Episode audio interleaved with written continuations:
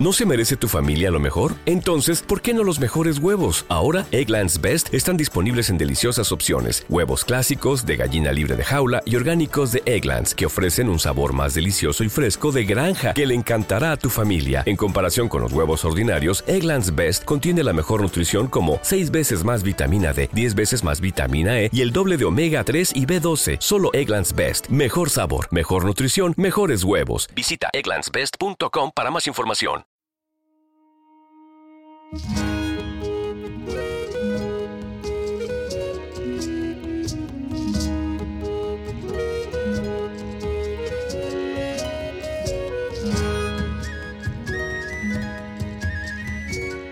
Francisco de Quevedo y Villegas es uno de los escritores más conocidos del siglo de oro español.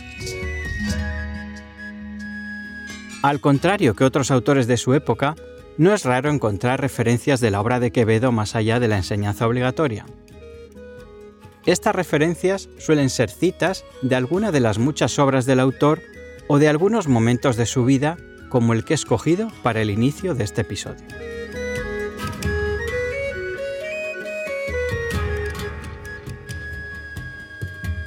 En el año 1611, durante el reinado de Felipe III, Francisco de Quevedo era el secretario del duque de Osuna. En aquel tiempo, Nápoles era un reino empobrecido y asolado por los corsarios. Sin embargo, era un enclave con un grandísimo valor estratégico para quien quisiera dominar el Mediterráneo. A pesar de lo complejo del momento, el duque de Osuna, don Pedro Tellez Girón, aspiraba a ser virrey del reino. Sería entonces cuando Quevedo, con una mirada inteligente de la situación y las posibilidades, pronunciaría una de sus frases más célebres. Solo el necio confunde valor y precio.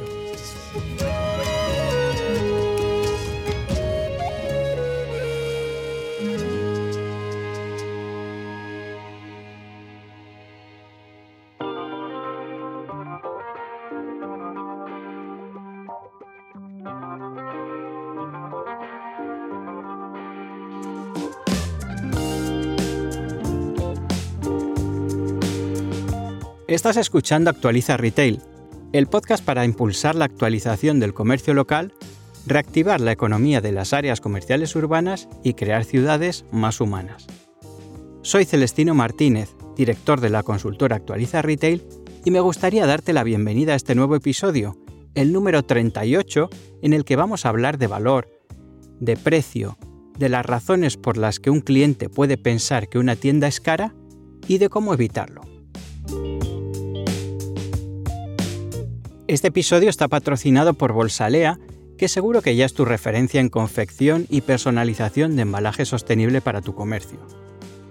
Como hago habitualmente, he comentado el contenido de este episodio con Marina, que es la CEO de Bolsalea, y me decía que hablando de embalaje para un comercio, también hay una diferencia importante entre valor y precio. El embalaje de coste más bajo suele ser de un solo uso, lo que supone que hay que usar más bolsas y que se generan más residuos. Mientras tanto, el embalaje sostenible, como las bolsas de algodón, es reutilizable. Y esto no solo hace que haya que gastar menos bolsas, también hace que esas bolsas cumplan más veces una de sus funciones más importantes, la de generar impactos publicitarios para la marca del comerciante. Pero además, hay otro valor importante que puede aportar el embalaje sostenible, que es el de conectar con los valores de tus clientes, que cada vez están más concienciados de los problemas medioambientales, entre ellos el que genera el exceso en el uso de plásticos. Así que ya solo falta que si estás pensando en actualizar las bolsas para tu negocio, no te olvides de visitar bolsalea.com y de añadir el código actualiza retail para que te hagan un descuento especial. Y bueno, ya hechas la introducción y las presentaciones, podemos seguir hablando de por qué tu tienda parece cara y de cómo evitarlo.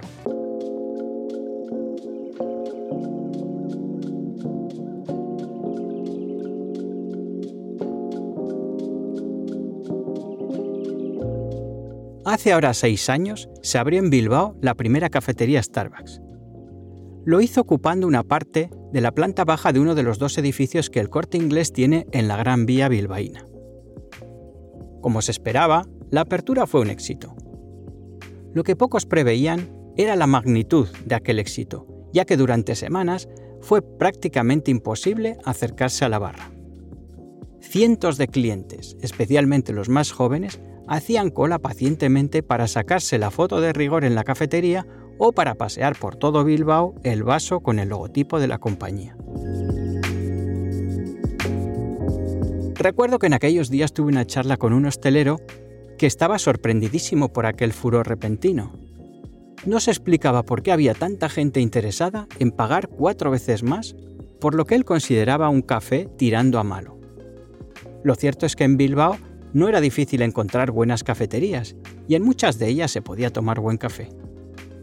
Pero es que esto no iba de café bueno o café malo, y mucho menos de café caro o café barato.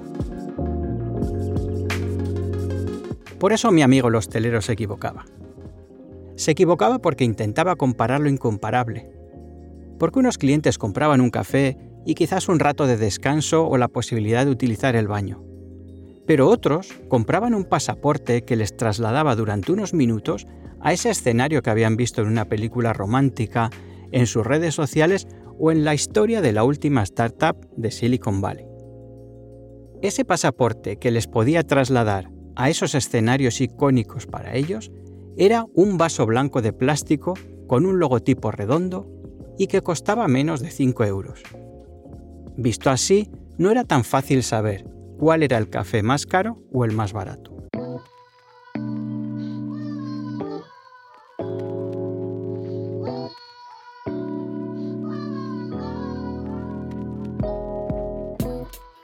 Esta historia ya nos da una primera clave.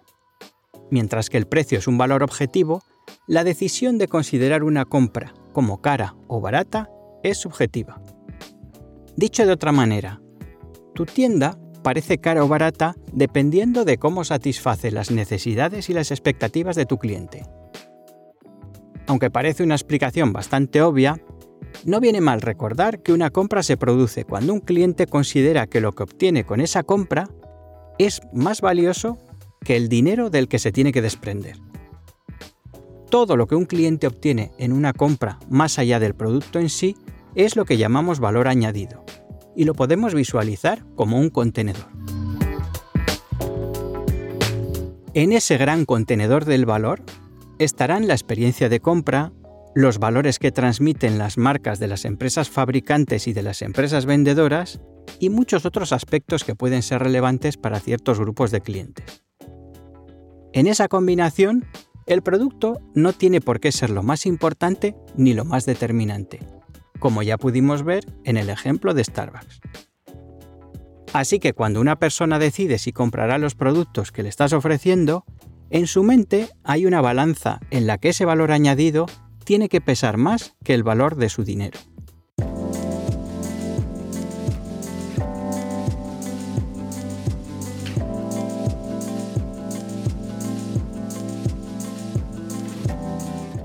Hasta ahora hemos definido el valor añadido como una serie de aspectos que sumados a la compra de un producto pueden decidir la compra y que incluso pueden salvar diferencias de precios.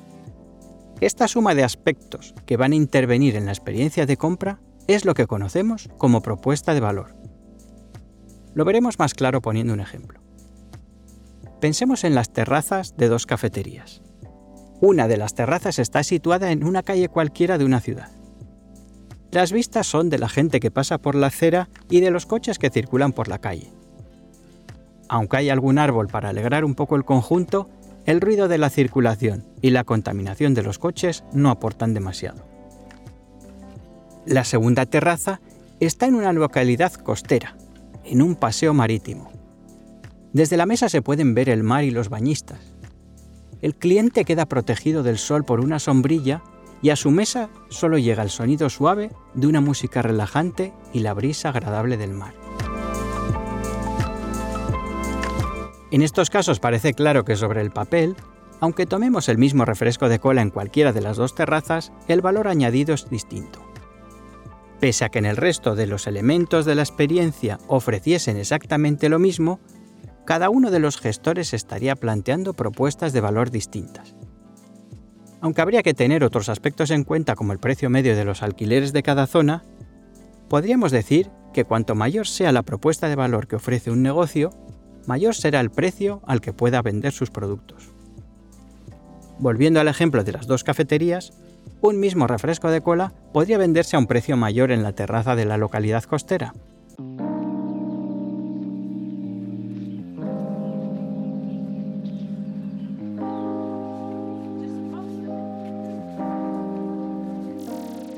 También hemos dicho antes que el valor es subjetivo, lo que quiere decir que cada persona va a encontrar distinto valor en cada una de las propuestas. Esto puede suceder tanto porque sus necesidades y expectativas sean distintas como porque el cliente esté en uno u otro momento. Por ejemplo, un cliente que está de vacaciones y tiene tiempo para tomar un refresco al lado del mar, encontrará más valiosa la propuesta de la terraza en la localidad costera. Sin embargo, un cliente que está de paso y que solo quiere tomar un refresco rápidamente, utilizar el baño y marcharse, no va a apreciar el mismo valor en esa propuesta. Esto quiere decir que tendrán distintas predisposiciones a pagar ciertos precios. Esto es lo que conocemos como percepción de valor, que podríamos definir como la percepción que hace un cliente de la propuesta de valor de una marca o un comercio. Sería algo así como la parte de esa propuesta que el cliente realmente considera valiosa.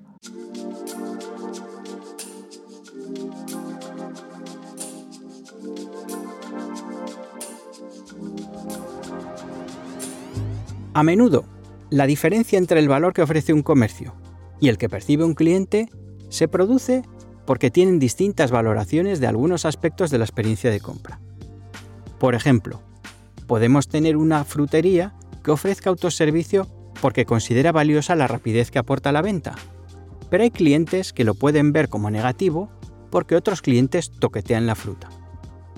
Pero también se puede dar la situación contraria, y esto nos indica que debemos tener claras las necesidades y expectativas de nuestros clientes y elegir la opción más conveniente.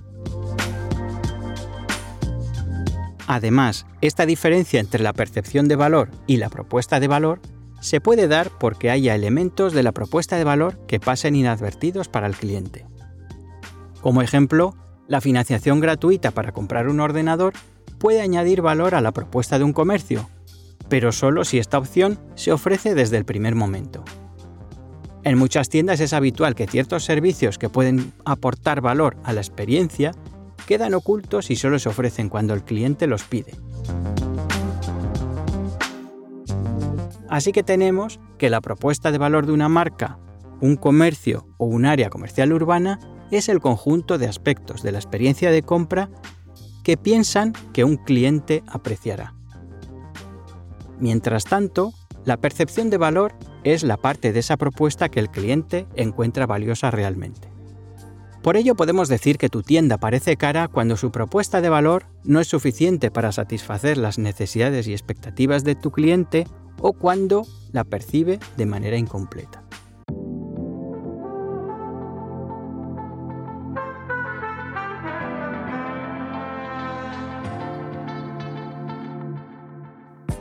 Hasta ahora hemos dejado de lado un aspecto básico. Tu tienda parece cara cuando un producto tiene un precio más alto que el de otra tienda. Por eso, una de las maneras de contrarrestar ese precio es aumentando el valor que ofreces en esa compra. Pero esto no siempre funciona. Dependerá de cada cliente y de sus posibilidades y prioridades. Por ejemplo, en tiendas de alimentación suele haber diferencias de precio según la calidad o la procedencia del producto. Así que podemos encontrar tomates de invernadero o de producción local, donde los primeros suelen tener un precio más bajo que los otros. Aunque relativamente los tomates de producción local tuviesen un precio bajo, si las posibilidades económicas de un comprador son escasas, comprará los de precio más bajo, es decir, los de invernadero. Como he dicho antes, también influirán las prioridades. Esto quiere decir que independientemente de sus posibilidades económicas, ciertos clientes pueden valorar la calidad en unos productos y en otros ser insensibles a esa calidad. Así que la solución a una diferencia de precio no siempre es el aumento de valor. Hay que definir bien el segmento del mercado al que nos dirigimos y conocer bien sus necesidades y expectativas. Si quieres profundizar en estos temas, te recomiendo que escuches el episodio 13 en el que hablaba de cómo mejorar un negocio con la definición del mercado objetivo y el episodio 33 en el que compartía los resultados de unos estudios que mostraban lo que necesitaban los clientes para volver al comercio local.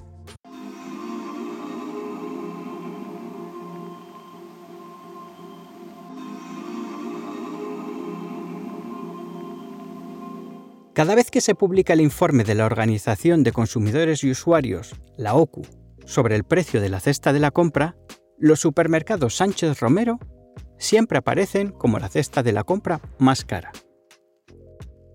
Sin embargo, esta cadena de supermercados es un buen ejemplo de todo lo que hemos hablado anteriormente sobre precio y valor. En algunas de sus tiendas te recibe un aparcacoches para que no pierdas tiempo aparcando. Una vez en la tienda, solo ofrecen los mejores productos de cada categoría. Como ejemplo, no venden cervezas ni refrescos enlatados y escogen los mejores jamones de las marcas más exclusivas. Además, disponen de chefs que muestran a sus clientes cómo preparar los productos, ofrecen talleres de cocina y degustaciones de producto y tienen un servicio que se encarga de empaquetar las compras de sus clientes. Evidentemente, la marca Sánchez Romero hace una apuesta por el valor para un público premium. Quien no pertenezca a ese público objetivo podría encontrar cara a esa propuesta, porque a pesar de que puede compartir las mismas necesidades, puede estar lejos de compartir las mismas expectativas.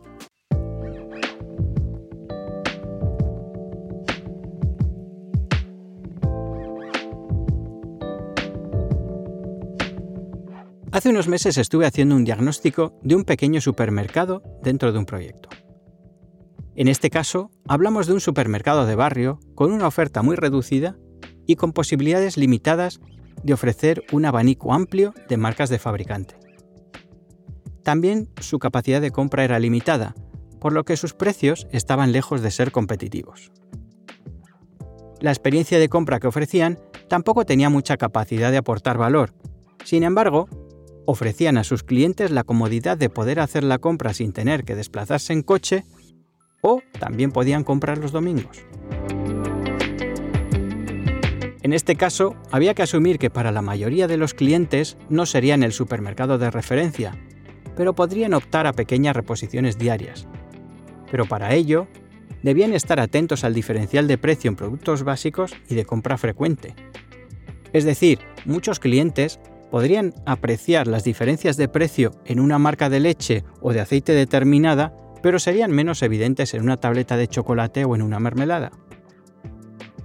Con un punto de partida tan desfavorable y un mercado objetivo tan reducido, es indispensable monitorizar a la competencia y ser muy dinámicos, porque las posibilidades de que a los clientes le parezca una tienda cara son muy altas.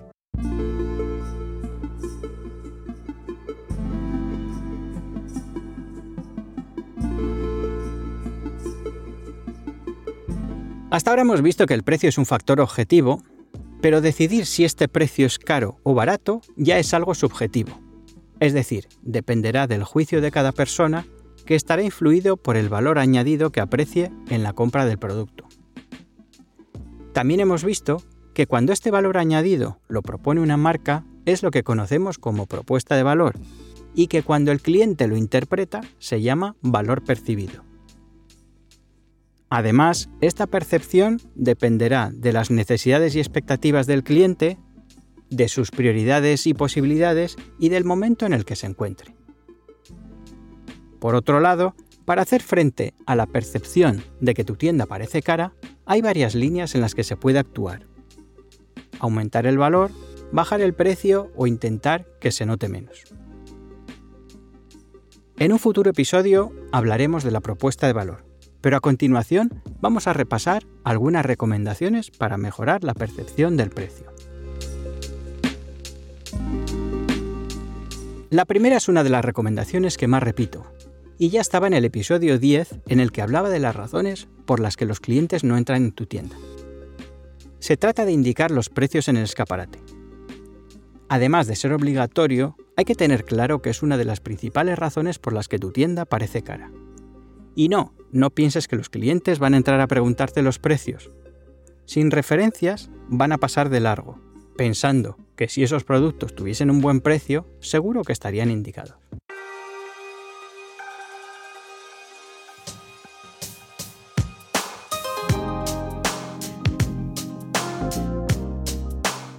La segunda recomendación es sobre el surtido de marcas y productos.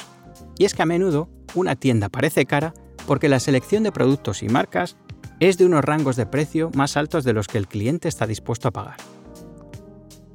En este caso, toca replantearse el surtido y para ello será fundamental estudiar a los clientes. La tercera recomendación tiene que ver con el uso de los precios como filtro. Si algunos compradores o clientes potenciales dicen que tu tienda parece cara, pero no forman parte de tu mercado objetivo, no deberías tenerlo en cuenta. De hecho, debes tener en cuenta que la política de precios es una manera de filtrar el mercado para llegar a tu mercado objetivo. La cuarta recomendación tiene que ver con los precios y la competencia. Y es que tienes que saber a qué precio se está vendiendo tu competencia porque si no tienes una propuesta de valor diferencial para competir con ellos, deberás intentar ajustar los precios para no perder ventas. Otra opción es la de aumentar el valor añadido, para lo que deberás estudiar bien tanto a tus clientes como a tus competidores. La quinta recomendación tiene que ver con los productos de referencia. Porque en todos los sectores hay marcas y productos conflictivos con tarifas que cambian continuamente. Si estas marcas o productos son de referencia, tienes muchas posibilidades de que se generen fricciones en tus clientes. Por ello, debes tener un sistema para monitorizar los precios de estas marcas y productos y saber en qué marcas y productos se están haciendo campañas promocionales o publicitarias. La sexta recomendación tiene que ver con descuentos, financiación y facilidad para entenderlos. Muchas tiendas consiguen parecer caras porque aunque hagan descuentos, no presentan los precios finales, lo que obliga a los clientes a hacer las operaciones mentalmente y a desistir a los pocos intentos. En cuanto a la financiación de estos productos, es muy habitual informar de su disponibilidad, pero no lo es tanto presentar el precio mensual de cada pago, lo que suele resultar más fácil de entender para los compradores.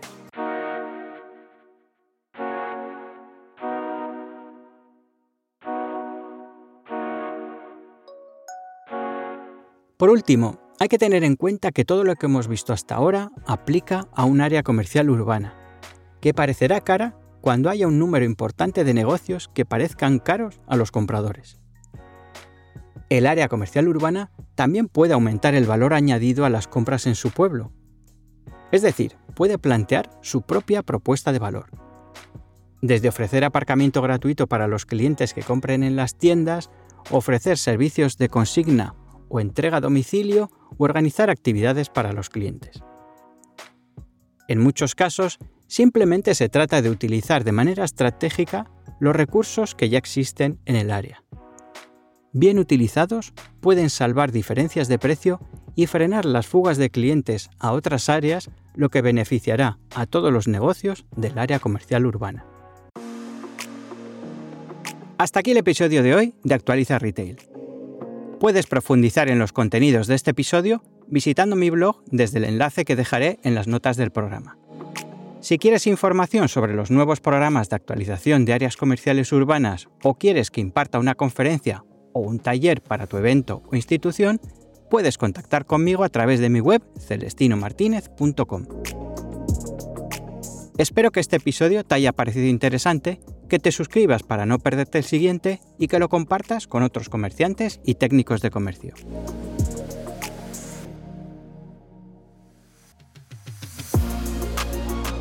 Te espero en el próximo episodio de Actualiza Retail para seguir actualizando tu comercio y tu área comercial urbana impulsar la economía local y crear ciudades más humanas.